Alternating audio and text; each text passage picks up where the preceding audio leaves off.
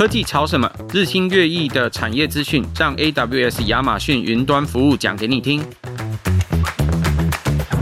本集科技潮什么是由 AWS 与数位时代共同合作的 Podcast 节目，将邀请各产业的权威专家，透过时事议题讨论或案例分享，以简单明了的方式，带领大家一同认识最新关键技术，掌握数位转型二点零。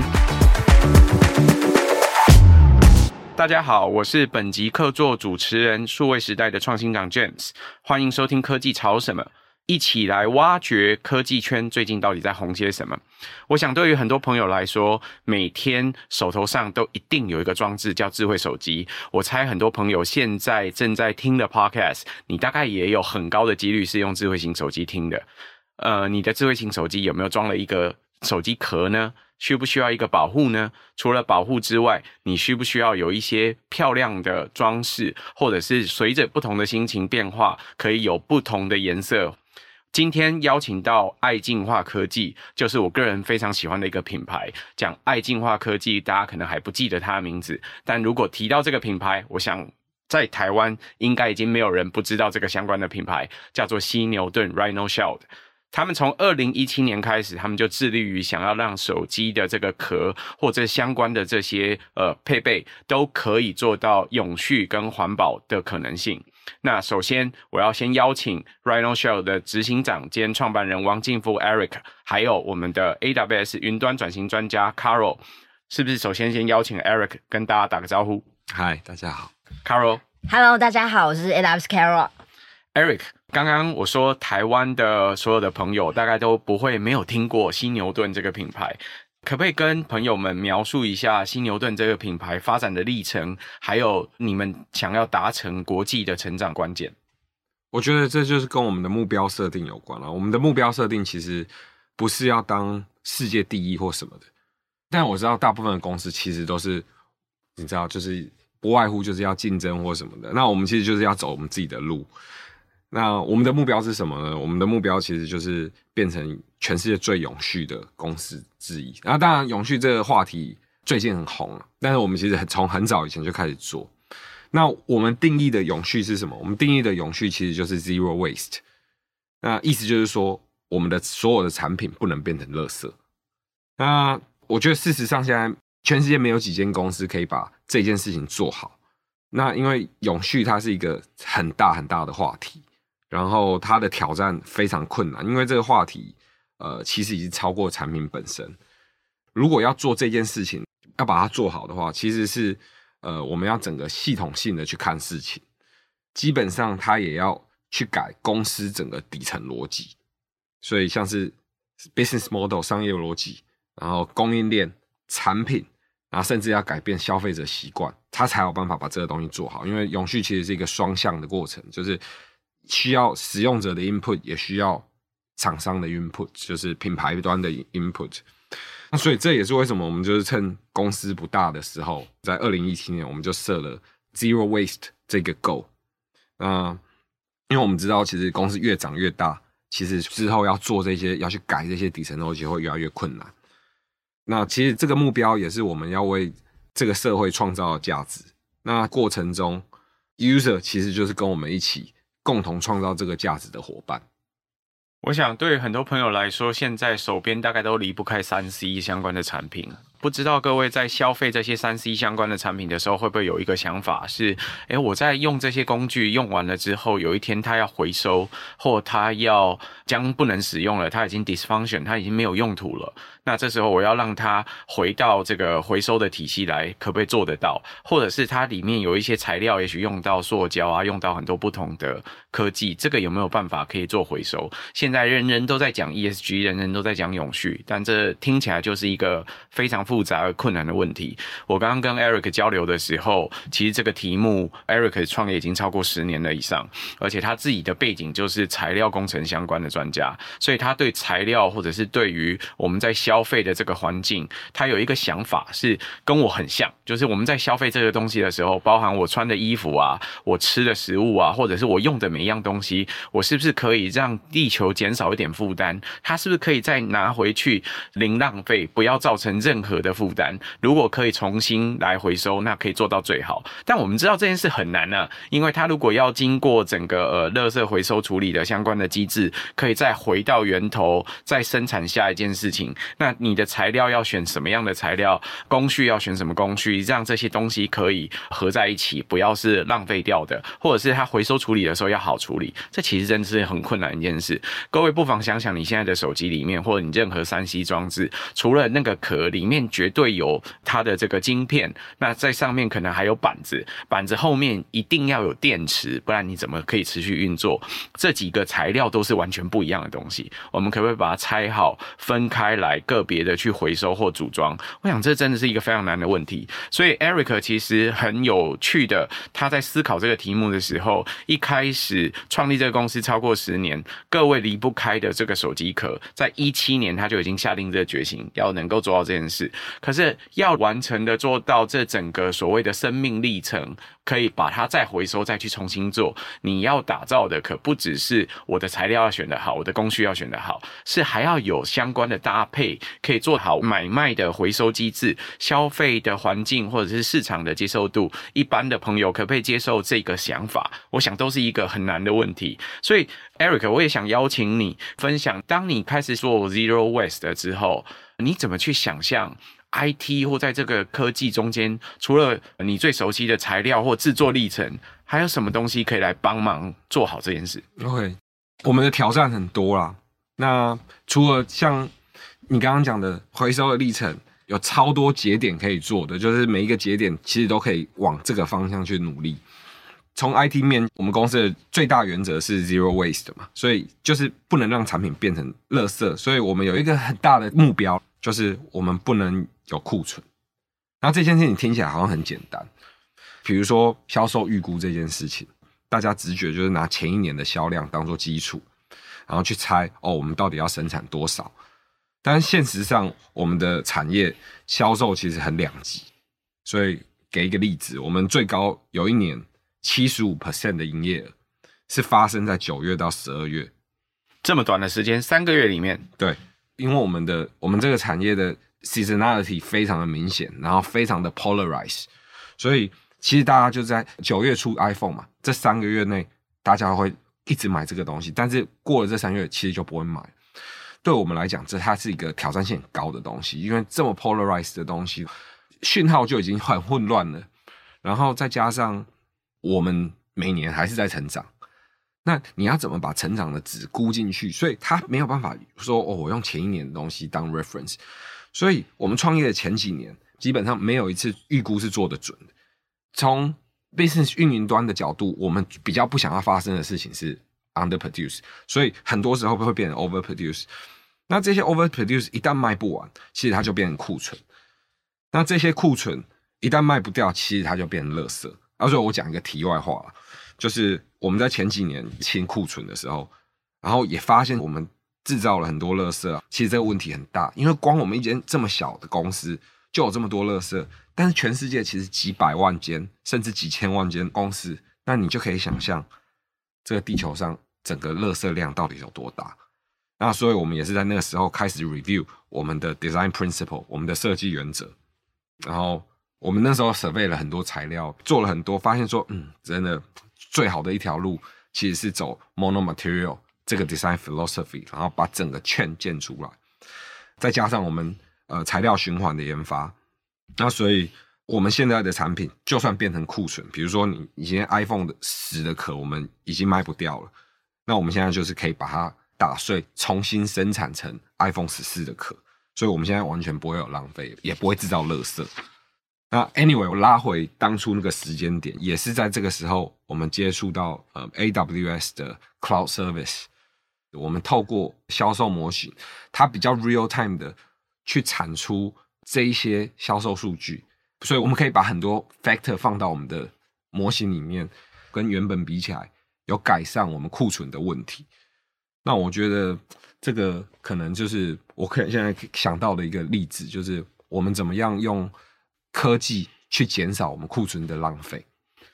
在商学院或管理学院，我们常常会提到一个品牌叫做 Toyota。呃，我想这个汽车品牌对大家来说应该都不陌生。那如果提到这个品牌的时候，在商学院的其中一个经典案例谈的叫做 “just in time”，就是我可以在适当的时间生产出这个汽车来交给消费者。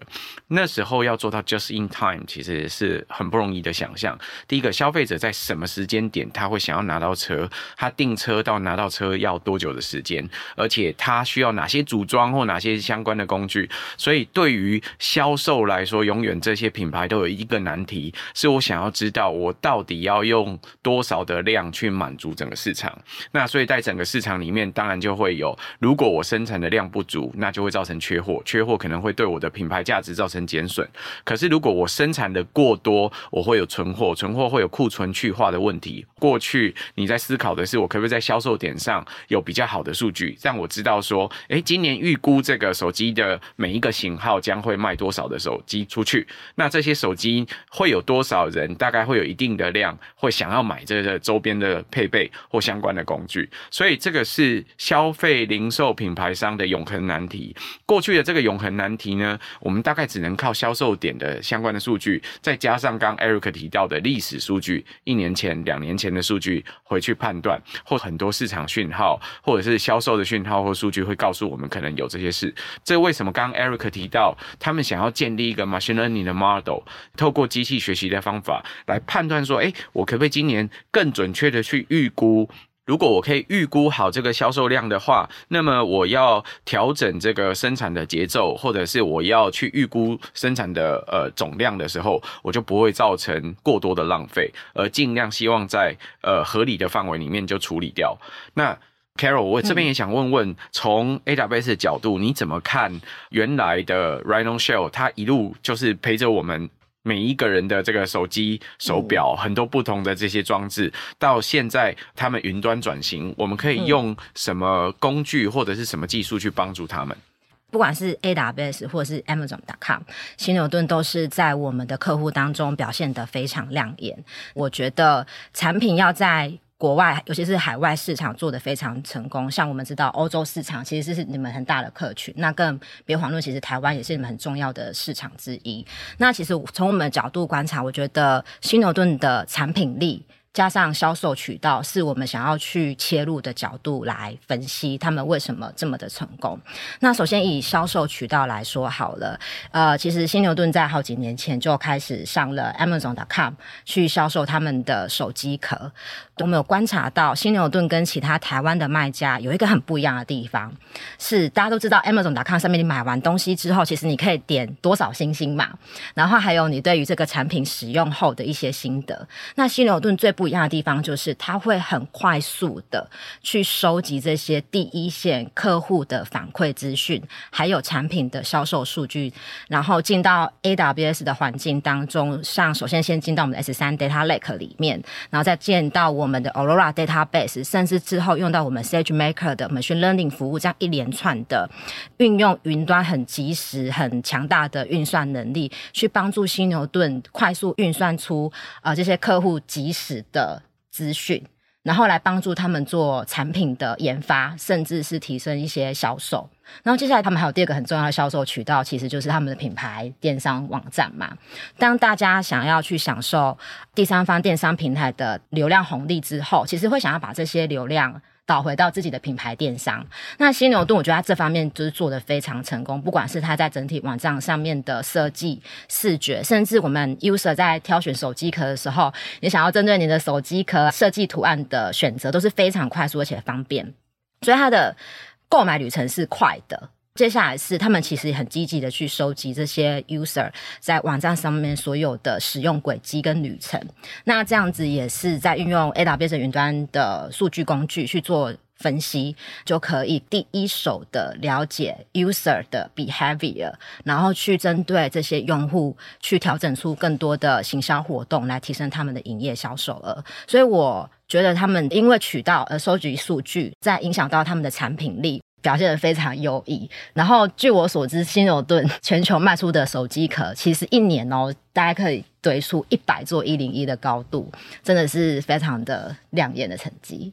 你我都可能贡献了其中的一两个壳，那我叫你们一声干爹干妈。嗯，我想对于很多朋友来说，可能可以体会你自己手头上有的，譬如说手机壳或者是这些相关的三 C 装置。但是你可以想象吗？它是一百座的一零一这么高的高度，这个产量或者是这一个销售量，其实是非常惊人的。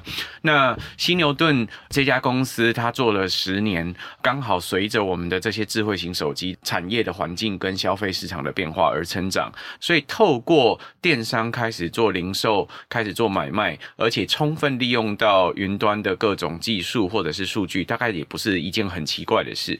可是大家可能要去思考一下，在做零售的时候，可能有很多种不同的布局。你得在平台电商上面做这个零售的布局，可是你可能也得做自己官网或自己品牌电商的布局。所以可能会有两个不一样的渠道或不一样的 channel，你要去准备。那更别提说，在每一个国家或者是文化市场，你会发现它所用到的这些。平台工具可能都不太一样，那还有可能有物流啊、金流的问题要解决。所以刚刚 Carol 提到的说，如果你要在线上做好生意，你可能同时在客服啊、金流啊、物流啊，然后它的逆物流啊等等的来回上，需要做很多的琢磨、很多的打转，然后你才可以最后做好它。那刚刚 Caro 跟大家分享了，你如果要在线上做好生意，其中一件事情是你要做好客服。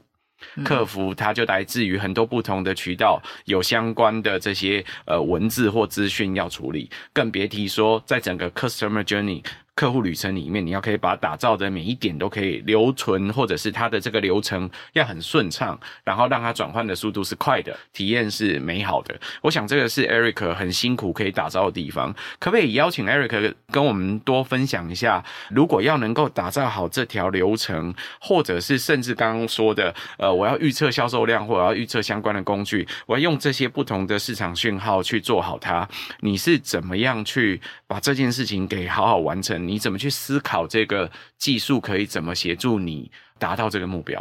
哦，好，谢谢 James。呃，我觉得你讲的非常好。基本上，一个网站的背后，其实后面发生了很多事情，很多事情是 user 端不一定看得到的。简单来说，我们现在就是把能收集到的资料、能做的事情全部都串在一起，然后建立一个 centralized 的 dashboard。所以里面包括很多，就是公司的商业逻辑，把它转换成系统，然后销售的数据这些东西，你要把它叠起来一起看，才有办法做到刚刚这样子的东西。然后你要叠起来一起看，我们就一定要需要一个像 AWS 这样子的 partner。所以 AWS 其实对我们蛮重要的，对我们全球化的部署也很重要啊。所以我们很多的 project 其实从 kick off 的第一天。我们就决定都是在 AWS 上面展开。那比如说我们整个 ERP，我们甚至连整个 ERP 都在 Cloud。所以刚刚讲的，嗯，Just in Time，我们所有的手机壳，因为我们要做到零库存，所以我们是用 Just in Time 的 philosophy 去生产的。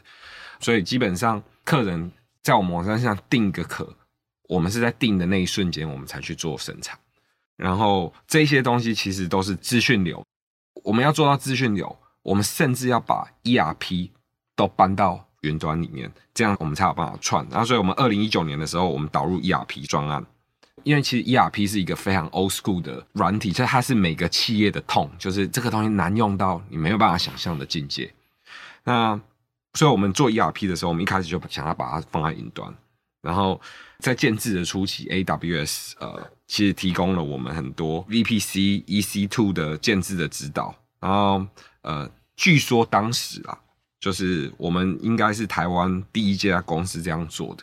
呃，我们一九年我们官网在改版，那这个专案初期，其实呃我们的维运人员也比较不足。那 AWS Partner 其实也协助我们规划很多基于 Beanstalk 的架构。二零年的时候，我们跨境对 CDN 的需求比较大，AWS Partner 其实也提供了很多优化资料传输的建议。二一年，因应组织成长，AWS 的 organization 和 SSO 其实也让我们做内部的权限管理，让我们管理变得更方便。这样，嗯，对，这这其实只是几个例子啦。那我们就是把这一切串起来，就可以做到刚刚说的是，这其实工程是蛮大的。Eric 讲的似乎很简单，但其实这个光听背后就是一系列的非常大的工程。各位不妨想象说，如果你要拿到一个手机壳，你在消费的时候是在官网上面选了一个手机壳的某一个特殊的造型，然后呃你选定了这个价格之后，然后你最后按下那个你要购买，你刷了卡，或者是你在线上用转账的方式，你达成了这个呃这个购买的这个动作。可是在这前面，Eric 就要付出非常多的。的努力，前面当然要先去设计这个壳，从它的材料要怎么做到它的制成要怎么做，还有最后是我可不可以实现不同的设计都可以印得出来，让它够漂亮、够好看，可以让大家可以看得到。那在你下单的那一瞬间，确认了这个订单完成了之后，它要开始把这个。壳或这个产品给生产出来，接着要开始进入包装物流的程序，然后一直送到你的手上去。它的整个流程希望是让你感觉非常顺利的。这从前到后需要串很多不同的努力。那刚刚说到有非常多不一样的工具，上云是根本，但是呃上云的时候，对于传统你刚刚提到的 ERP，很多传统的生产商大概第一个顾虑就是云上安全吗？云上的数据会不会泄露出去？那更别提说我要怎么去串接这些不同的系统或不同生产线之间的资料？那也可以把我的库存资料串起来嘛？这些相关的工具事实上都已经 ready，但是对很多厂商来说，他要思考很多不同的可能性。更别提有些系统可能原来根本不在网络上。那刚刚在讲电商营运的时候，会提到说，在不同的国家或文化市场都有自己的品牌官网，这些官网它会在不同同时间点就涌入了大量的流量进来，百分之七十五的销售额在三个月里面达成，你可以想象那是多大的流量？那我要用很快速的方法去因应这么多人冲到我的店里面来，我还可以解决这个问题，那你就必须要靠云端的技术来协助解决。所以我想这是外部大家可以看得到那个背后的努力要做到的事，这是为什么要用到很多不同的云端技术去协助你做这些事情的可能。那内部刚刚 Eric 也提到了。说在管理层面上，我有不同的团队或不同的人可以协助我开始进来做这些事的时候，我的权限管理要怎么做啊？我的账号要怎么管啊？我的这些不同的系统之间要怎么串联啊？数据怎么串联啊？我在营运的过程里面，我要怎么看好这些数据啊？我想这都对做零售或电商的朋友来说是一个很大的挑战。呃，希望可以用技术去完成它的同时，也希望有一个最好的技术来协助。实现这些梦想，Carol，所以我想邀请你。如果从呃一般的很多零售业者来说，刚刚 Eric 提到的这件事情听起来是个梦想，嗯，要能够达成它，基本上已经转股了吧，像是转型一样。嗯，所以从你的角度来看，你也帮了很多不一样的零售的朋友去改变他们的现在的商业本质。你会怎么说？我们现在可以用技术去完成它？好。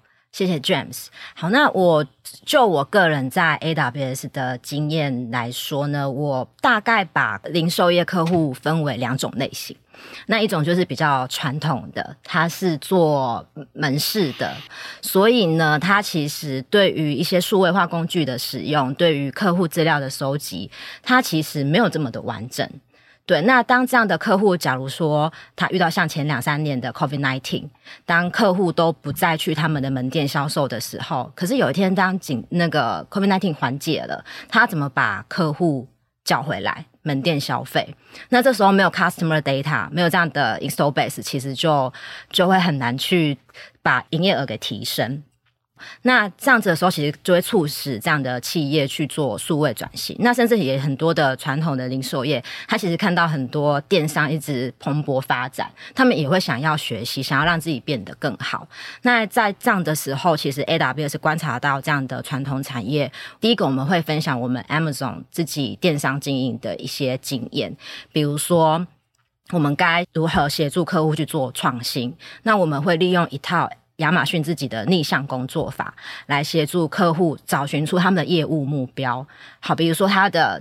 今年的目标想要营业额提升百分之三十，那百分之三十里面，你可能百分之二十是门店的销售，那百分之十哦要做电商。好，那我们电商该怎么做？我们就会从这个大的目标往下去找出说，AWS 可以用什么样的云端数位工具来协助我们的客户去 drive 他的 business。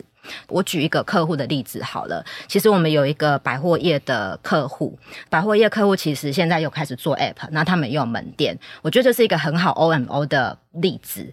可是呢，问题来了，现在不是零售业大家都要去提升顾客忠诚度吗？那顾客忠诚度其实为了就是什么？要提升既有客户的加购的业绩。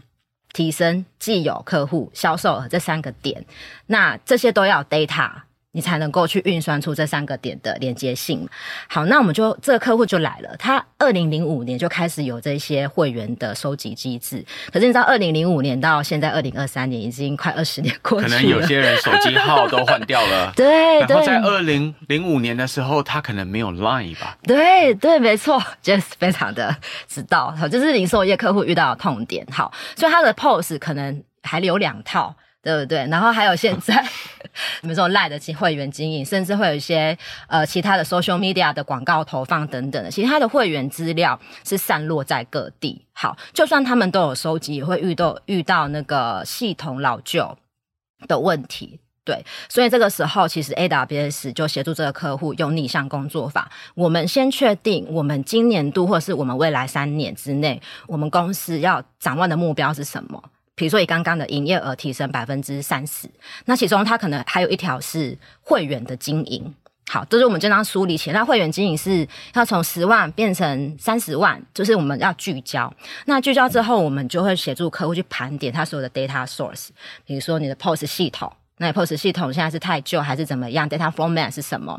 然后把这些 data source 盘点完之后，再导入到 AWS 的 S3 Data Lake，再用我们 AWS ETL 的工具把 data 清洗干净，而且 format 要整理过。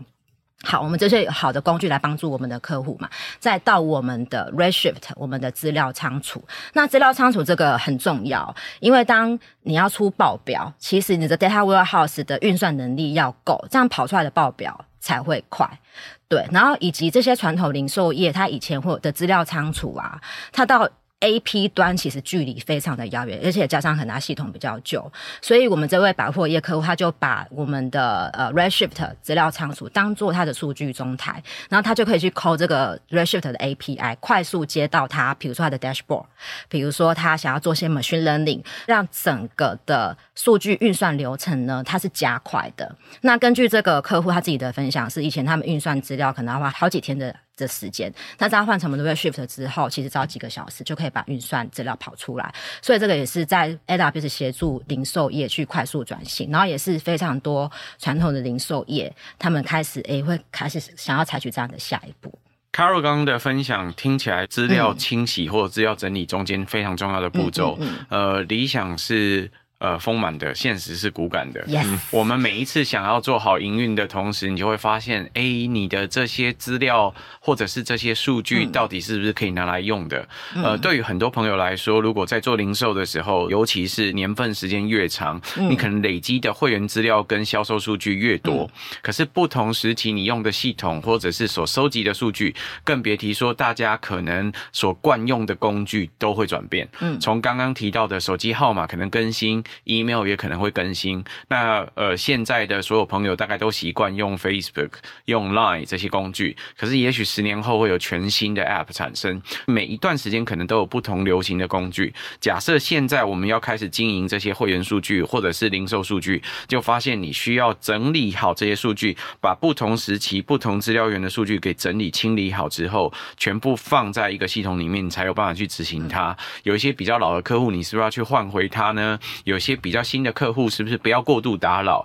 但是我要能够提供他适当的讯息，这是为什么我们要整理这些数据的时候必须要考虑的事情。人家都说这整个 data 的这个清理啊，其实可能要花百分之八十到九十的工。事实上，这像是黑手在做的事，可是也是你最重要的事。如果你没准备好这些相关的数据，你要营运，这是不可能的。那就算是 Eric 听起来只是十年的公司，而且一开始可能就从电商零售开始做起，听。听起来有比较美好的数据，Eric 自己都在偷笑，呃，没有那么美好的。你每一代的这个电商的呃系统，你所使用的这些工具，所收集到的资料，都需要重新整理跟清理，这需要花掉团队很大量的力量。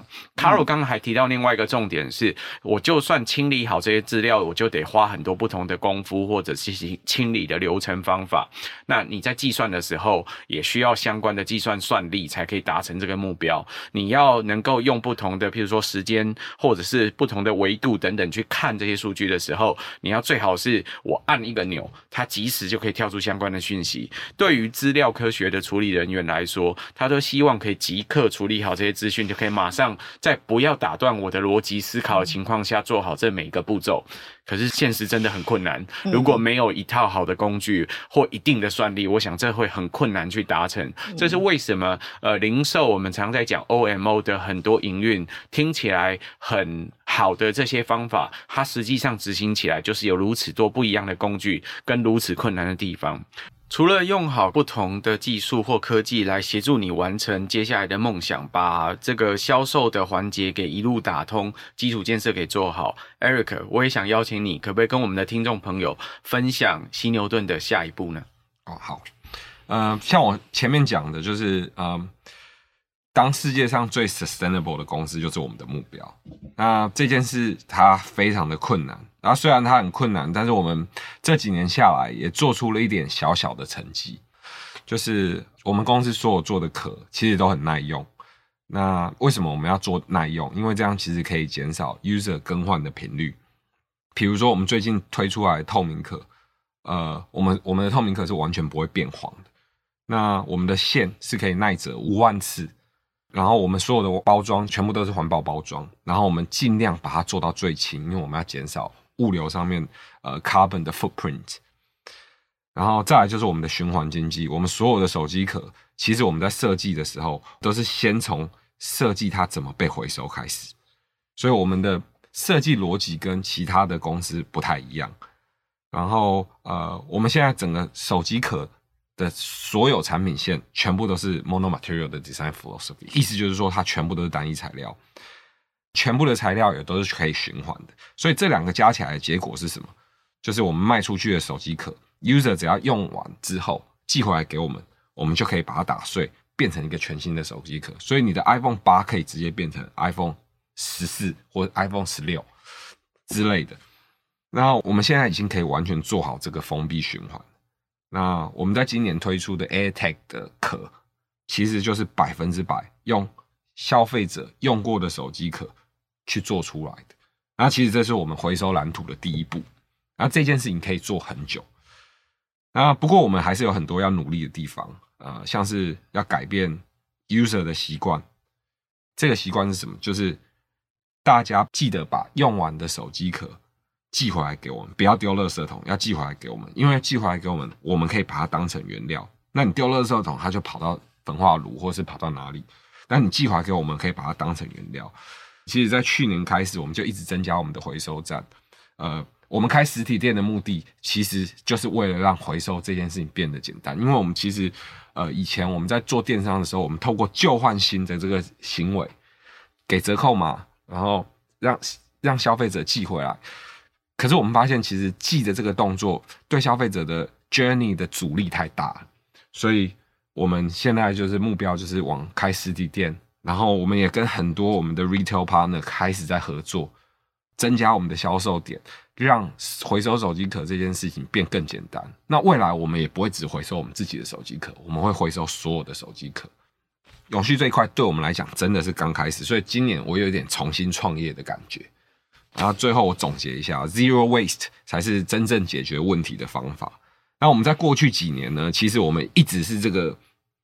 业界的 pioneer，我们 set 了很多 standard。那基本上我们做什么产品，每一次大概半年就会被致敬。那以前我们很气被人家仿冒。那但是这一次，如果我们 set 这个循环经济的 standard，然后我们当这个 example，让大家 follow，那我觉得这样的世界上会因为有犀牛盾，垃圾变得更少，然后会更美好。这就是我们要提供给社会的价值。一个材料工程的博士来解决一个很困难的永续问题，我想对各位朋友来说，你今天听完了这集 Podcast，你应该会对犀牛顿有更进一步的认识。如果你加入了犀牛顿的梦想，你也会成为永续行动的其中一部分。今天很谢谢 Eric 跟 Carol 的分享，也感谢各位在线上的收听。科技潮什么将不定期更新，透过案例了解云端科技如何成为企业驱动数位转型的核心。如果你对这类的数位转型或者是创新产业资讯案例有兴趣的话，也都欢迎听众朋友订阅我们的节目，并留下五星好评。希望大家会喜欢这一集的内容。我们下集再会。拜拜，拜拜，拜拜。